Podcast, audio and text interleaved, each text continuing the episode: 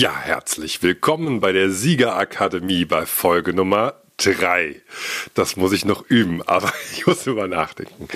Ich sitze hier nicht alleine dieses Mal, sondern mit meiner geliebten Frau Alexandra. Hallo, hier ist Alexandra. Genau, der Titel dieser Folge wird heißen ähm, Alexandra Luke stellt sich vor. Also wir sind verheiratet, ja. Und du hast hier gerade trainiert, ne? Ja, ich habe gerade mit unserem neuen Isokinator trainiert und hatte voll die äh, irren, krassen äh, Kraftsteigerungen. Ja. Ja, genau. Wer das nicht kennt, es ist so ein äh, isokinetisches Trainingsgerät, was ein Fitnessstudio ersetzt. Das ist jetzt auch keine bezahlte Werbung, soweit sind wir nicht. Ähm, es ist nur so, dass wir sind ja nicht mehr die Jüngsten. Ne? Wir sind ja dieses Jahr beide 45 ja, ja. und wir wollen uns nicht äh, verletzen. Ja? ja, also du bist ja auch Teil der Siegerakademie, weil ich könnte das hier nicht machen und auch alle anderen Sachen nicht machen. Ähm, wenn es dich nicht gäbe, du könntest mal ein bisschen was über dich erzählen. Wo kommst denn du her? Ähm, und vor allem, was hast du denn so beruflich bisher gemacht?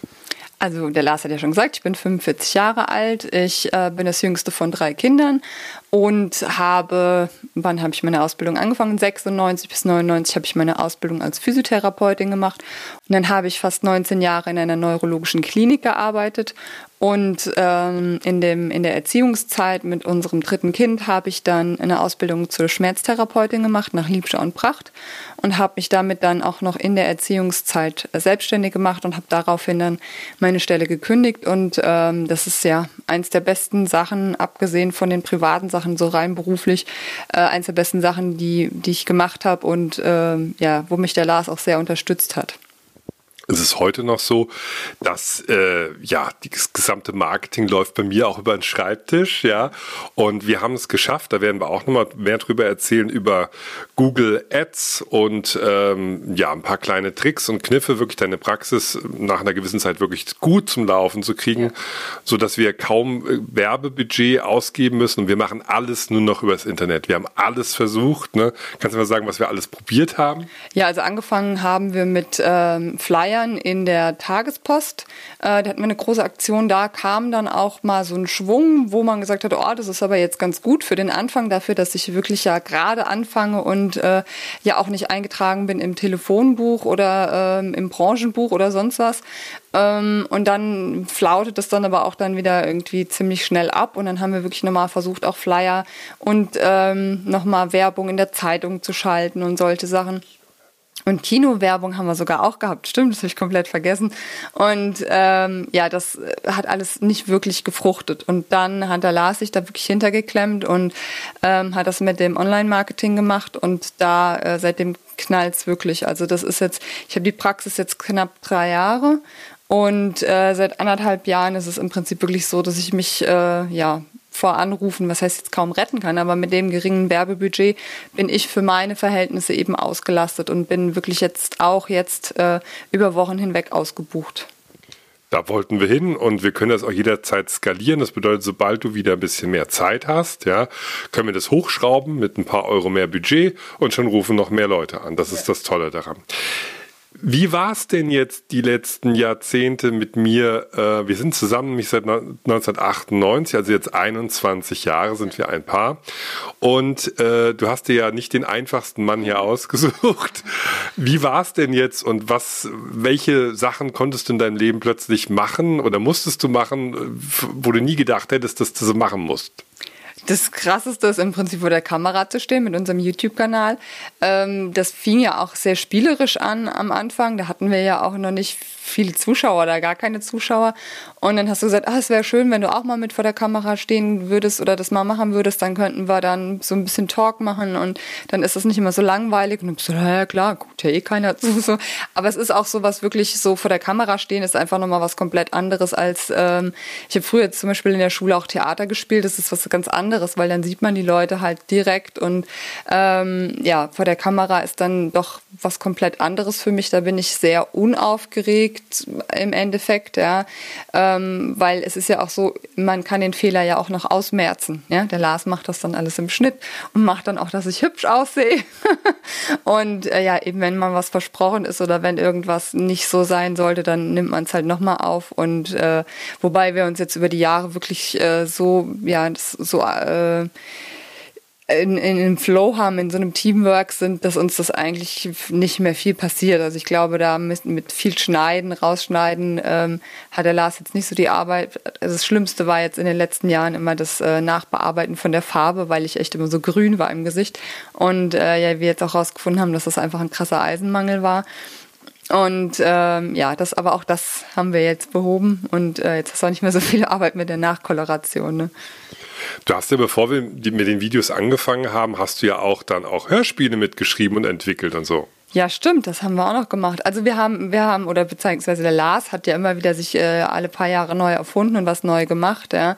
Und angefangen hat er im Prinzip mit Musik und danach kamen dann erst die Hörbücher und ähm, da sind wir dann auch schon auf Messen gegangen und so. Das war auch was, was mir total viel Spaß gemacht hat, immer nach Frankfurt und nach äh, Leipzig auf die Buchmesse zu fahren. Da hatten wir ja noch keine Kinder. Das waren richtig tolle Zeiten. Und ähm, ja, dann waren wir das letzte Mal auf der Buchmesse, als ich mit unserem Großen schwanger war. Und das war dann im Endeffekt auch dann so das Ende der, der Hörbücher. Und dann hast du da angefangen äh, mit, mit einem Hörspiel, was dann, äh, wo du dann auch angefangen hast, es selber die äh, Drehbücher dann zu schreiben. Und wir haben auch noch, oder beziehungsweise du hast äh, noch ein Kinderhörspiel entwickelt und das haben wir zusammen geschrieben und noch ein äh, Horror-Comedy-Hörspiel, das haben wir auch zusammen geschrieben. Ähm, wobei natürlich immer du der Hauptideengeber ähm, und äh, der Hauptfederführende äh, warst, so was, wo soll die Richtung eigentlich hingehen. Aber so mit Dialogen schreiben und so war das dann, dann halt doch einfacher, wenn man zu zweit ist, dann vor allem nochmal einen weiblichen Aspekt da rein. Ne? Das würde die so nie sagen oder das würde die so nie machen. Ja. Und äh, das war halt wirklich auch toll, wobei das damals auch wirklich sehr anstrengend war, weil wir eben wirklich zwei kleine Kinder hatten und äh, sich da dann immer noch die Zeit zu nehmen, irgendwelche Sachen Korrektur zu lesen oder sich die Zeit zu nehmen, mitzuschreiben oder so, das war schon ähm, eine sehr, sehr anstrengende Zeit. Ja es ging halt auch irgendwann nicht mehr. Also das war super hilfreich, auch am Anfang das zusammen zu machen, weil gerade so gesprochenes Wort schreibt man nicht einfach mal so, das muss man erstmal lernen, ja. Das war zu zweit halt super gut und irgendwann ging es nicht mehr. Irgendwann hattest du nicht mehr, mehr Zeit, Korrektur zu lesen. Du warst die, damals die beste Korrekturleserin, die es gab und irgendwann nach dem zweiten Kind ging es dann steil bergab. ja, da konnte ich das dann auch wirklich nicht mehr. Ich weiß noch, ich habe äh, in der Schwangerschaft mit dem ersten Kind habe ich dann, weiß ich noch, habe ich auch die anderen Hörspiele dann noch, die fremd waren, waren, also fremd produziert, also fremd geschrieben worden, mal noch Korrektur gelesen und das war wirklich sehr, sehr, sehr aufwendig, ja. Und äh, da bin ich dann schon, ich konnte das dann irgendwann noch nicht mehr, weil das wirklich sehr anstrengend war, weil da einfach so, so viel falsch war. Und ähm, ja, und dann war es wirklich dann irgendwann, also ich bin jetzt nicht besonders gut in der Schule gewesen in Deutsch, aber ich, ne, ich instinktiv weiß ich, wo Kommas hingehören, was falsch ist, was richtig ist. Ähm, von der Satzstellung her, wie man das äh, schreiben kann und sowas, ja, äh, weil ich halt auch sehr viel gelesen habe und ähm, ja, irgendwann ging das nicht mehr, weil wirklich mein, mein Hirn einfach nicht mehr, nicht mehr. Das war so ein Mutterhirn, ja, das war ein geschriebenes Wort, ist mir doch völlig egal. das hat wirklich echt extrem nachgelassen. Und ähm, ja, dann kamen natürlich auch noch andere gesundheitliche Aspekte dazu, dass ich da einfach nicht mehr so fit war äh, im, im äh, Hirn. Und ja, das äh, hat sich dann aber jetzt auch alles wieder gegeben. Aber das ist wirklich so, ja, Schwangerschaft und Stillzeit, die rauben einem da ganz gut äh, Hirnzellen. Es war auf jeden Fall krass, was du für eine Entwicklung auch so gemacht hast. Es war eigentlich auch immer so klar von, von meiner Seite aus über die Jahre, ja, die Alexandra, die bleibt immer angestellt. Ja. Ne? Das war immer auch so, ja, dann haben wir die Sicherheit und wenigstens einer ist dann in der gesetzlichen Krankenkasse und äh, die Kinder sind mitversichert und so. Aber irgendwann ging es nicht mehr. Ne? Da war der Trieb dann zu groß, was richtig Tolles zu machen, ja, in, in der Selbstständigkeit. Und diese Angestellten-Tum ging irgendwie nicht mehr. Das hatte auch viel mit der Ernährungsumstellung zu tun, ne? Ja, definitiv. Also es war so, ich habe ähm, im Prinzip direkt nach der Ausbildung in dieser Klinik angefangen und habe das, hab das auch die Zeit wirklich sehr genossen. Ich war sehr gerne da angestellt und wir hatten äh, verhältnismäßig auch ähm, wirklich gute Konditionen mit, ähm, mit Weihnachtsgeld und Urlaubsgeld und äh, viel Urlaub und äh, all solchen Sachen, ja. Ähm, also im Verhältnis stand ich zu anderen Physiotherapeuten, die jetzt zum Beispiel in der Praxis waren oder in anderen Kliniken, waren wir da wirklich äh, gut aufgestellt und ich hatte tolle Kollegen und es hat alles wirklich sehr viel Spaß gemacht. Und dann nach dem ersten Kind war ich gar nicht sehr lange da, da war ich nur so ein Dreivierteljahr da. Und ähm, dann habe ich das jetzt gar nicht so registriert. Und nach dem zweiten Kind, wo dann eigentlich erstmal die Planung, die Familienplanung abgeschlossen war und wir gesagt haben, okay, zwei Kinder und so. Und ich bin dann wieder zurückgegangen und äh, dann sind wir auch kurz danach ähm, ja vegan geworden. Und ich habe immer mehr gemerkt, boah, nee, das gefällt mir alles nicht mehr. Und da ich dann auch nur noch halbtags ja eben gearbeitet habe, hatte ich auch nicht mehr so den Bezug zu den Kollegen. Das war dann auch nicht mehr so extrem. Ähm, ich hatte dann das Glück noch, dass ich äh, noch mit äh, auf einer Station gearbeitet habe habe, wo ich sehr nette Kollegen hatte, mit denen ich dann auch sehr engen Kontakt hatte, was wirklich nett war. Aber es war trotzdem so, dass ich das Gefühl hatte, eben auch so, ich kann nichts bewegen ich hatte das Gefühl, ich räume einfach nur Scherben auf und ja, aber im Endeffekt bewege ich nichts mehr, ich erreiche nichts mehr. Und ähm, es ist natürlich so, wenn man jetzt äh, den Beruf der Physiotherapeutin hat, ist natürlich auch da nach oben hin nicht mehr so viel zu erreichen. Was willst du machen? Ja, selbstständig machen. Und das war mir immer klar, mit einer Praxis mache ich mich auf gar keinen Fall selbstständig. Das ist viel zu anstrengend, ähm, wenn, weil du musst relativ schnell gucken, dass du dir dann im Prinzip ja Angestellte holst. Du, du musst die ganze Buchhaltung machen und diesen ganzen Kram, womit ich nie was zu zu tun haben wollte. Ähm, und für die Zuhörer ist jetzt nicht klar, du bist ja selbstständig mit einer eigenen Praxis, genau, aber nicht mehr als Physiotherapeutin. Genau, das wollte ich jetzt gerade erklären. Ja, also das war klar, irgendwie als Physiotherapeutin möchte ich mich nicht selbstständig machen. Und dann war ich eben in der äh, Erziehungszeit und äh, über den Kontakt ähm, mit der Petra Pracht, mit der Frau Dr. Petra Pracht, kamen wir dann eben zu der Schmerztherapie die die beiden entwickelt, sie mit ihrem Mann entwickelt hat oder ihr Mann mit ihr, wie man es auch nimmt. Ähm, und dann habe ich eben dann die Ausbildung gemacht und das war klar, da bewirke ich was. Da kann ich Leuten helfen, die quasi austherapiert sind mit Schmerzen, die vom Arzt kommen, wo der Arzt sagt, ich kann ihnen nicht mehr helfen, die zu, was weiß ich, x-ten Mal zur Physiotherapie gegangen sind und die wissen auch nicht mehr weiter und dann kommen die zu mir und ich kann die behandeln und ähm, kann denen innerhalb von drei bis fünf Behandlungen wirklich in, in ein schmerzfreies ähm, oder zumindest so weit schmerzreduziertes Leben helfen, dass sie damit gut klarkommen. Ja? Und ähm, das ist was, was mich halt sehr befriedigt, ja. Zumal ich eben Leute nicht habe, irgendwie zwei, drei, vier, fünf Jahre und sich da irgendwie nichts tut, sondern man nur irgendwie am Status quo äh, rumdoktort, ja. Sondern die kommen und sie haben Schmerzen und wenn sie bei mir rausgehen, geht es ihnen deutlich besser, ja. Und das ist einfach ähm, ja was, was unheimlich ähm, beflügelnd auch ist, ja. Und das mache ich aber eben halt, ist eine reine Privatdienstleistung. Das heißt, es läuft auch nicht über die Kasse oder so. Und daher habe ich auch keinen Buchhaltungskrempel. Außer den, den ich mache. Ja, ich genau, also ich mache das dann ein bisschen mit und äh, unterstütze meine Frau da ja genauso, wie sie mich unterstützt hat oder unterstützt über die Jahre.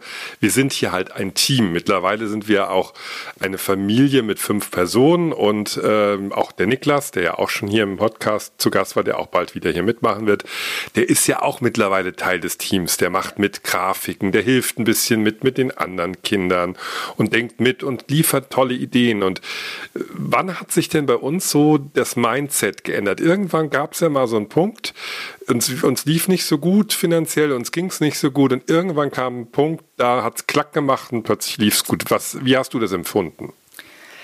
Ja, das war, jetzt muss ich mal wirklich nachdenken, das war im Prinzip, ähm, das war schon auch nachdem unsere Tochter geboren war.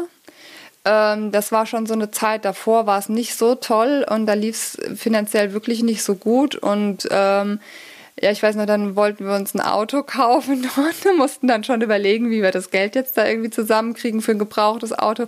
Das, ähm, mich hat es nie belastet, ja, weil wir als, als Familie eben schon immer stark waren, ja. Aber es war jetzt auch so, dass man wusste so, okay, ne, man muss jetzt irgendwie das Geld auch zusammenhalten, auch damit wir dann in Urlaub fahren können, irgendwie mit vier Personen und dann halt die Entscheidung, noch ein drittes Kind zu kriegen, das war jetzt auch ähm, nicht so ohne, ja. Aber ähm, ja, und dann kam das irgendwie, das kam so alles zusammen im Endeffekt. Das war, ähm, ich habe dann meine Ausbildung zur Schmerztherapeutin gemacht und ja, genau, das war in dem Urlaub. Dann sind wir in Urlaub gefahren und dann hast du, ich weiß noch, drei Wochen lang Mindmaps geschrieben am Pool. Da waren wir in der Ferienwohnung und ähm, wir waren zusammen draußen. Ich habe mit den Kindern am Pool gespielt oder die Großen haben alleine gespielt, ich mit der Kleinen und du hast da gesessen und hast Mindmaps gekritzelt wie wir jetzt was wie machen und wo wir wohin kommen. Und seitdem ist es im Prinzip ähm, steil bergauf gegangen. Das war der Urlaub, ich glaube, ich glaube, es war 2016, das zweite Mal in Kroatien, glaube ich. Genau, ne? ja. genau. Und das habe ich im anderen in der vorhergehenden Folge erzählt. Da hatte ich auf dem Plan, da habe ich es nicht so genau erzählt, aber ich kann sagen, ich habe mir auf den Plan geschrieben, ich möchte einen Edelmetallhändler kennenlernen. Und der Dominik hat mir erzählt, er hatte ein paar Wochen vorher sich auf den Plan geschrieben, er möchte einen YouTuber kennenlernen. Und so sind wir connected worden. Und ab dem Punkt, wo wir diesen Kontakt hatten zu diesen Leuten, die besser denken, die anders denken, die anders aufgewachsen sind, ist alles irgendwie besser geworden. Ja, das muss man halt auch sagen. Wir haben auch teilweise ähm, Kontakte auch hinter uns gelassen. Ja, also ähm, Kontakte, mit denen wir vielleicht auch gar nicht mehr wirklich Kontakt hatten, aber die wir dann einfach mental einfach gesagt haben, okay, ähm, das bringt uns jetzt nicht weiter. Das heißt nicht, dass man jetzt äh, jetzt irgendwie sagen muss, äh, ich will jetzt erfolgreich werden, deswegen ähm, change ich jetzt mein ganzes Umwelt komplett und äh, verletze irgendwelche Leute, mit denen ich schon seit 20 Jahren befreundet bin und bin eigentlich gern mit denen befreundet. Das geht, darum geht's nicht, sondern Leute, wo man merkt, die ziehen mich eigentlich permanent nur runter, die, die rauben mir Energie und eigentlich habe ich überhaupt gar keinen Bock auf die, aber weil ich jetzt jetzt schon 20 Jahre mit denen befreundet bin, muss ich jetzt weiter mit denen befreundet sein. Nee, musst du nicht. Wenn du keinen Bock auf die hast, dann lasse hinter dir, ja. Weil das sind so Leute, die sind Klotz am Bein und ähm, die, die ähm, bringen einen eben nicht weiter, ja. Und da muss man sich mit Leuten umgeben, die, die einen beflügeln und die, die einen dann auch weiterbringen, ja. Das kann ich nur unterschreiben. Also wir haben sehr viele Leute hinter uns gelassen. Das war aber auch parallel schon ein bisschen mit der Ernährung, ja. dass viel da ähm, weggefallen ist. Wir haben also so viele tolle neue Leute kennengelernt. Und wie das der Dirk Kräuter, äh, der bekannte Verkaufstrainer ja so sa auch sagt, wo wir auch auf dem Seminar waren, der Niklas und ich, das Umfeld ist entscheidend für den Erfolg und ob dich jemand runterzieht oder hochhebt, ja.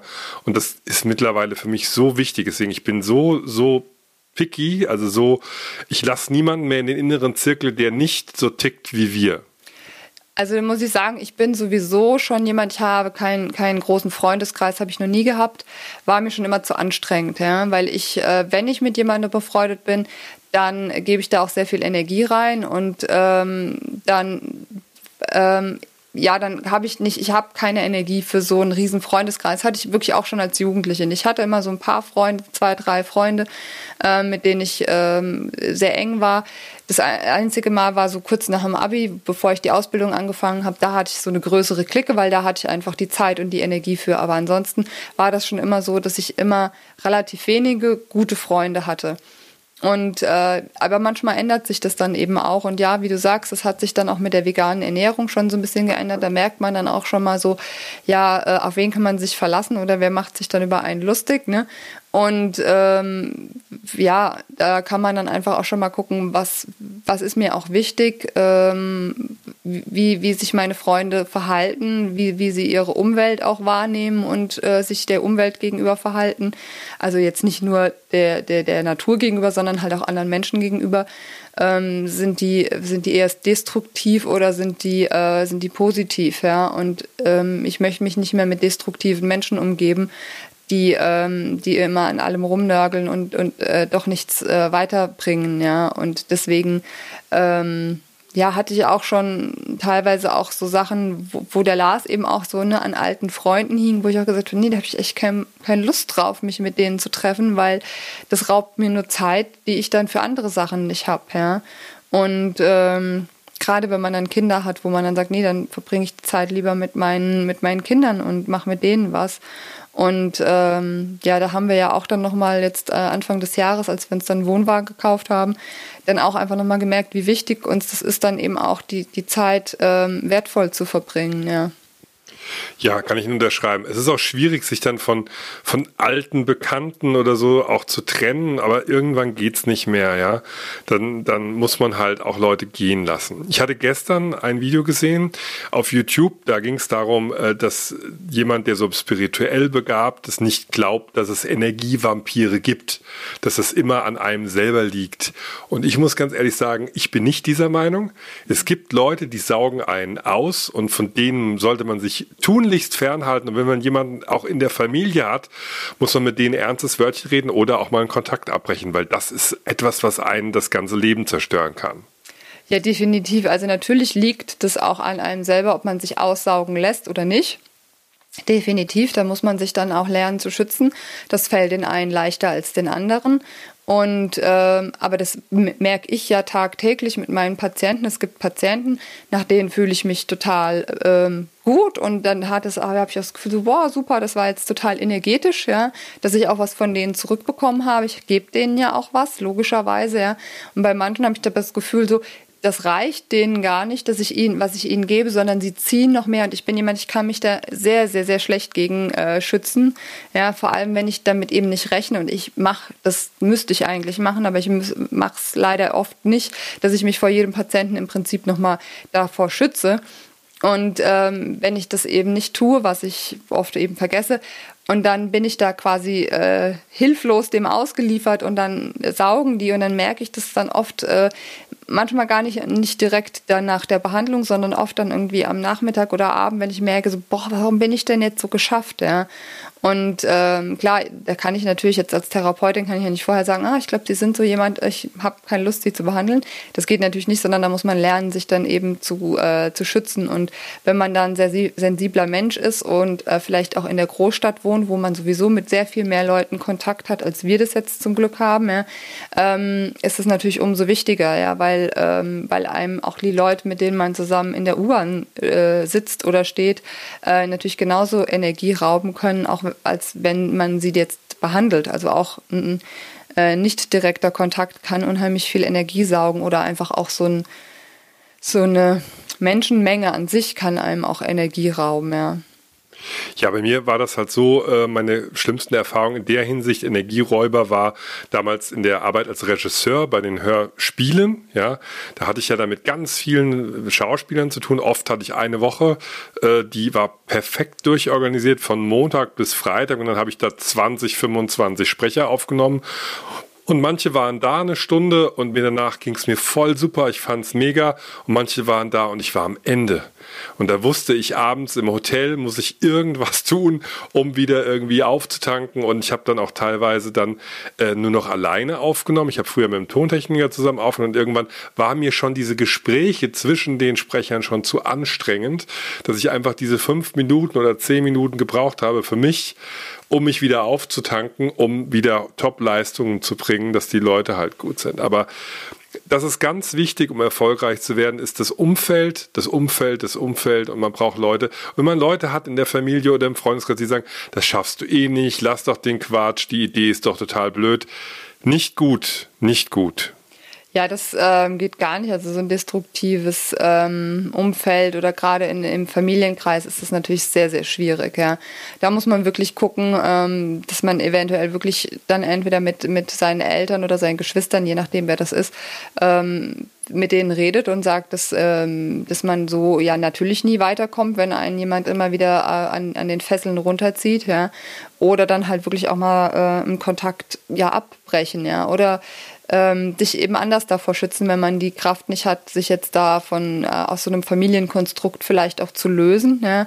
dass man andere Techniken findet, um äh, das an sich abprallen zu lassen, weil auch das geht. Ja, ähm, das ist natürlich nicht die optimalste Lösung, aber ja, kann ich auch verstehen, dass man dann sagt, nee, äh, ich habe jetzt irgendwie meine Eltern und drei Geschwister und meine Tanten, Onkel und was weiß ich, Cousin und Neffen, die wir wohnen alle in irgendwie in einem Kaff. Wenn man sich dann da jetzt äh, äh, ne, äh, irgendwie, das kostet ja dann auch sehr viel Kraft, ja, wenn man sich dem dann entziehen muss und dass man dann guckt, dass man ähm, dass man sich selber halt so ein Mindset macht, dass man, dass man das schafft und dass einem diese negative Energie äh, nicht so runterzieht und dann eben die Kontakte vielleicht auf ein Minimum wirklich reduziert.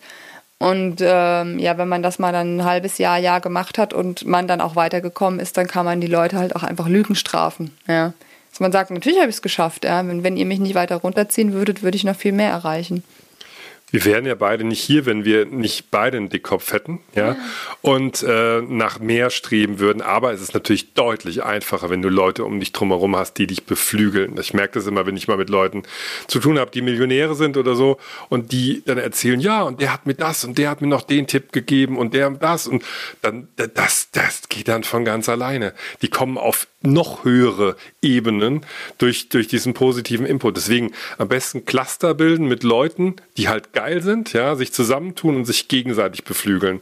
Deswegen, viele sagen auch, wenn man wirklich verstrickt ist, ja, das ist wie mit einer Drogenabhängigkeit. Man geht in die, geht in die Therapie, man geht in den Entzug und wenn man nach Hause fährt, kann man nicht kann man nicht clean bleiben. Man muss woanders hin. Man müsste eigentlich die Stadt wechseln. Und so sehe ich das manchmal auch. Wenn man nicht weiterkommt, wird nicht erfolgreich, dann vielleicht mal wirklich das Umfeld auch wechseln.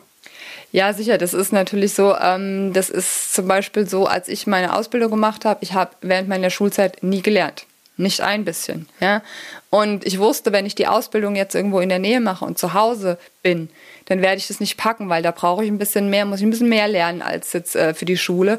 Und ich wusste, das wird nicht funktionieren, wenn ich dann weiterhin zu Hause bin, weil mein gewohntes Umfeld zu Hause mit meinem gewohnten Kinderzimmer quasi, mit meinem gewohnten Schreibtisch, da werde ich nie irgendwelche Hausaufgaben machen. Ja? Und deswegen war das für mich ganz wichtig zu sagen, okay, ich muss die Ausbildung irgendwo anders machen, am besten in, ein, in einer Schule, wo ein Wohnheim ist, wo ich mit anderen Leuten zusammen bin, die genau das Gleiche haben und dann kann man da zusammen lernen. Und das hat auch funktioniert für mich. Ja? Warum bist du ein Sieger, so als abschließende Frage für diese erste Vorstellungspodcast. Ähm, warum bist du ein Sieger und was ist so dein Steckenpferd? Ja, da hast du jetzt genau das, was ich sagen wollte, genau. Da fällt es mir wieder ein. Und zwar, weil ich eigentlich nie in diesen festen Strukturen gedacht habe. Ja, ich habe zum Beispiel, klar, ich habe natürlich eine klassische Ausbildung gemacht, ja, und von da aus wäre es dann eben einfach gewesen zu sagen, gut, ich mache äh, jetzt irgendwie, mache mich selbstständig als Physiotherapeutin oder sowas und ähm, dann sind wir ja aber schon, während, während ich die Ausbildung gemacht habe, zusammengekommen und du hast eben nie so eine klassische Ausbildung gemacht oder angestrebt oder hast auch nie irgendeinen klassischen Beruf gehabt. Und äh, das war eigentlich das, was mich auch immer beflügelt hat und was, worum ich dich ja auch mal sehr, sehr beneidet habe jetzt zum Thema, ich muss immer angestellt bleiben. Ich habe es manchmal habe ich dich dafür gehasst, naja, ist jetzt vielleicht ein bisschen hartes Wort, aber man, ich habe dich so beneidet, weil ich gedacht, du kannst immer wieder was Neues machen, du kannst dich immer wieder neu erfinden und ich habe dich darum wirklich beneidet, ja. Und ich fand das immer schon ganz schrecklich irgendwie zu wissen, oh Gott, das muss ich jetzt noch die nächsten 40 Jahre machen, ja. Schreckliche Vorstellung für mich und für mich war damals mein Berufswunsch ein Nichtwunsch eigentlich. Ich wusste, was ich auf gar keinen Fall will. Ich wusste, ich will auf gar keinen Fall in irgendeinem Büro sitzen und mit irgendeinem Computer arbeiten. Das war für mich die absolute Horrorvorstellung, irgendwie da zu sitzen und jeden Tag mit irgendwie den gleichen Schnepfen, sage ich jetzt, oder den gleichen blöden Typen in einem Büro zu hocken, irgendwie über Belanglosigkeiten zu labern, während ich irgendeine sinnlose Tätigkeit verübe. Ich will damit nicht sagen, dass Bürojobs per se äh, sinnfrei sind und dass man darin nicht glücklich werden kann, aber für mich war klar, ich kann das nicht, ich will das nicht. Ja. Und ähm, deswegen hat mir dieses, dieser äh, Input, den ich von dir gekriegt habe, mit den Hörbüchern schreiben und ähm, Hörspielen schreiben und äh, auf Messen gehen und rauskommen, das war für mich so wichtig, ähm, dass, dass wir da einfach ja immer was Neues gemacht haben und immer wieder äh, ja eben was Neues aufgebaut haben und dann eben auch mit dem YouTube-Kanal und jetzt mit der Siegerakademie, das ist für mich so wichtig, weil ich diese dieses Gewohnheitsmäßige, so dieses was ewig immer gleiche, dieser gleiche Trott, das ist für mich ähm, äh, eine schreckliche Vorstellung. Ist es für mich auch. Deswegen machen wir immer mal wieder was anderes, ja. Ja, freut mich sehr. Ich hoffe, die, den Hörern hat es jetzt auch gefallen. Und äh, wenn ihr soweit gehört habt, dann äh, bedankt euch doch bitte bei uns mit einer 5-Sterne-Bewertung auf iTunes. Schreibt doch gerne einen Kommentar und wir wünschen euch noch eine ganz tolle Zeit, egal wo ihr das hört, entweder im Bett, äh, bei der Arbeit, äh, beim Joggen, im Auto oder wo auch immer. Und du kannst dich nochmal verabschieden. Ja, dann wünsche ich euch allen einen schönen Tag oder einen schönen Abend, gute Nacht und ich hoffe, wir hören uns bald wieder. Bis dann. Tschüss.